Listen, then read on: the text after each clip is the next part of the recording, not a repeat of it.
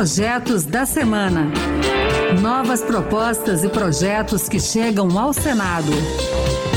Olá, está no ar o Projetos da Semana. Eu sou Pedro Henrique Costa. A partir de agora você vai conhecer as principais propostas apresentadas no Senado Federal nos últimos dias. No programa de hoje, vamos falar sobre emendas ao orçamento, igualdade de gênero, mercado de trabalho e tem muito mais. Fique com a gente! Vamos começar o programa falando de saúde.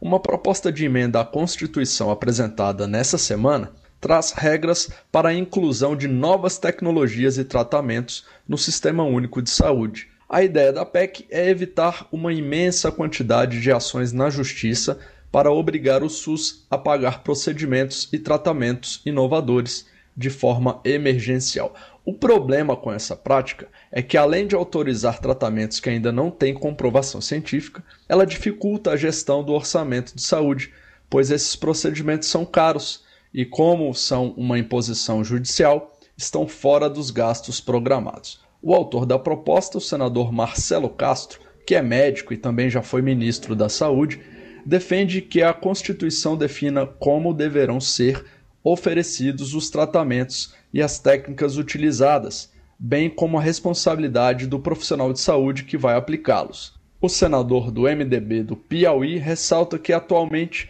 há cerca de meio milhão de processos ligados à saúde pública no Judiciário. Castro acredita que o SUS precisa de uma reformulação das regras sanitárias para evitar a crescente judicialização da saúde.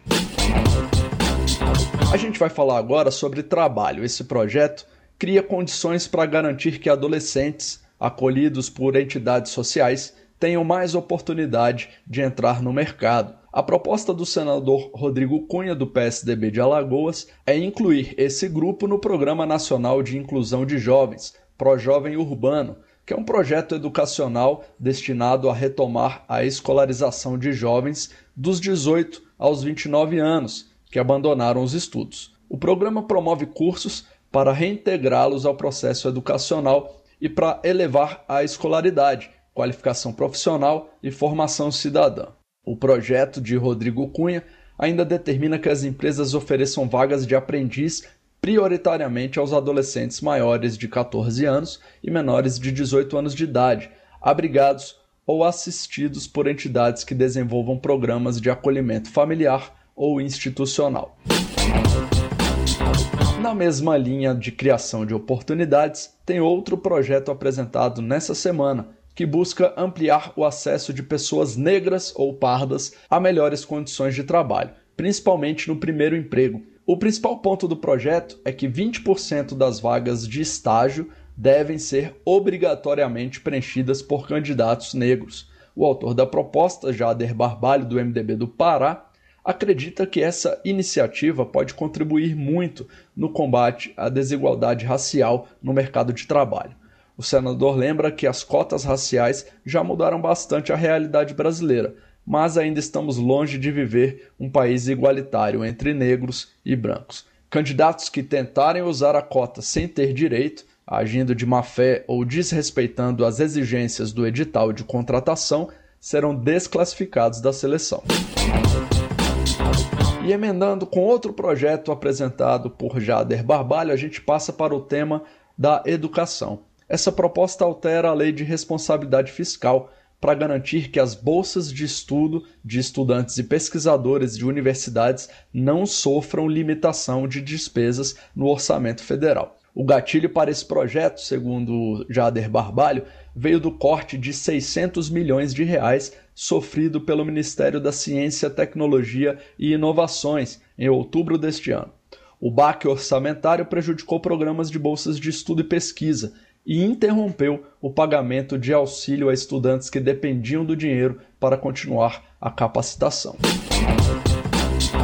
Vamos falar de projetos que combatem a discriminação e a violência. O senador Paulo Rocha, do PT do Pará, apresentou um projeto que cria uma política nacional de dados de violência contra homossexuais. A principal função é coletar e sistematizar informações para que as ações do governo, como políticas públicas para conter as agressões ou atender as vítimas, sejam mais eficazes. O projeto identifica como procedimento obrigatório, por exemplo, que os serviços de saúde públicos e privados notifiquem casos em que houver indícios ou confirmação de violência em razão de preconceito. O texto ainda determina que as secretarias de segurança pública dos estados e do Distrito Federal poderão remeter suas informações criminais para a base de dados do Ministério da Justiça. O projeto que vamos discutir agora procura combater a violência contra a mulher. A ideia dessa proposta é oferecer alternativa de tratamento ao agressor numa medida de prevenção da violência. O texto propõe a criação de um programa de saúde mental do homem voltado para a prevenção da violência contra a mulher na rede de atenção psicossocial e das unidades básicas de saúde do Sistema Único de Saúde, o SUS. Quem apresentou o projeto foi o senador Wellington Fagundes, do PL de Mato Grosso. Para ele, os programas de atendimento existentes hoje focam em situações de condenados ou de homens com processos já em curso, o que significa dizer que as medidas são efetivadas em momento posterior à ocorrência da violência doméstica. A ideia do projeto foi inspirada em iniciativas que já acontecem em países como a Colômbia e também em alguns estados brasileiros. Eu vou aproveitar e fazer um link com outro projeto na linha do combate à desigualdade de gênero. Você já parou para pensar que a maioria das cidades brasileiras está repleta de nomes de homens, narrando suas batalhas, conquistas e descobertas e expondo orgulhosamente na paisagem urbana seus feitos e fortunas? Mas por que, que a gente não pode ver o nome de mulheres que moldaram nossas cidades, nossa história, nossa cultura, também expostos nos espaços públicos? Pois é, esse questionamento levou a senadora Elisiane Gama, do Cidadania do Maranhão, a apresentar um projeto que determina que pelo menos 30% dos monumentos e cidades tenham o nome de mulheres. Só para se ter uma ideia, segundo dados do IBGE de 2019, a cada 100 espaços públicos, 47 levam nomes masculinos, 42 têm nomes neutros, como de árvores ou de datas, e apenas 11 têm nomes femininos. E vamos fechar o nosso programa falando de orçamento. O Congresso Nacional vai analisar na semana que vem novas regras para a destinação de emendas ao orçamento.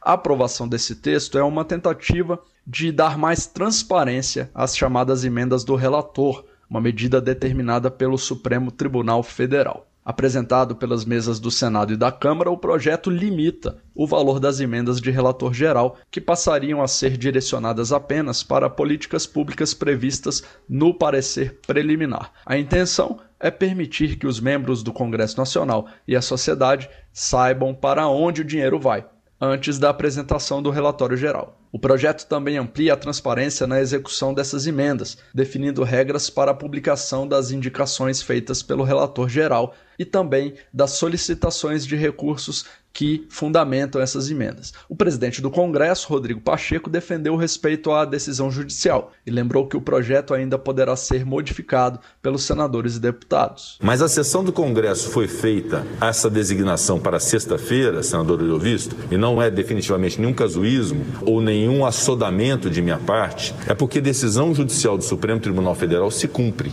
E além da necessidade de se cumprir uma decisão do Supremo Tribunal Federal que busca fazer com que o Congresso crie os expedientes próprios para se conferir a transparência devida ao orçamento, há também uma circunstância que acaba por nos impor agilidade no Congresso Nacional, que é o fato do orçamento precisar ser executado no decorrer do ano de 2021. O senador Nelsinho Trade, do PSD de Mato Grosso do Sul, criticou o apelido de orçamento secreto dado pela mídia a distribuição dos recursos das emendas de relator. Todo e qualquer recurso que eu conquisto para o meu Estado, a primeira coisa que eu faço é colocar na rede social. Porque senão, o que, que adianta conquistar secretamente algum recurso e não avisar ninguém? Não, peraí. Isso aí foi muito mal encaminhado, uma narrativa querendo criminalizar a política.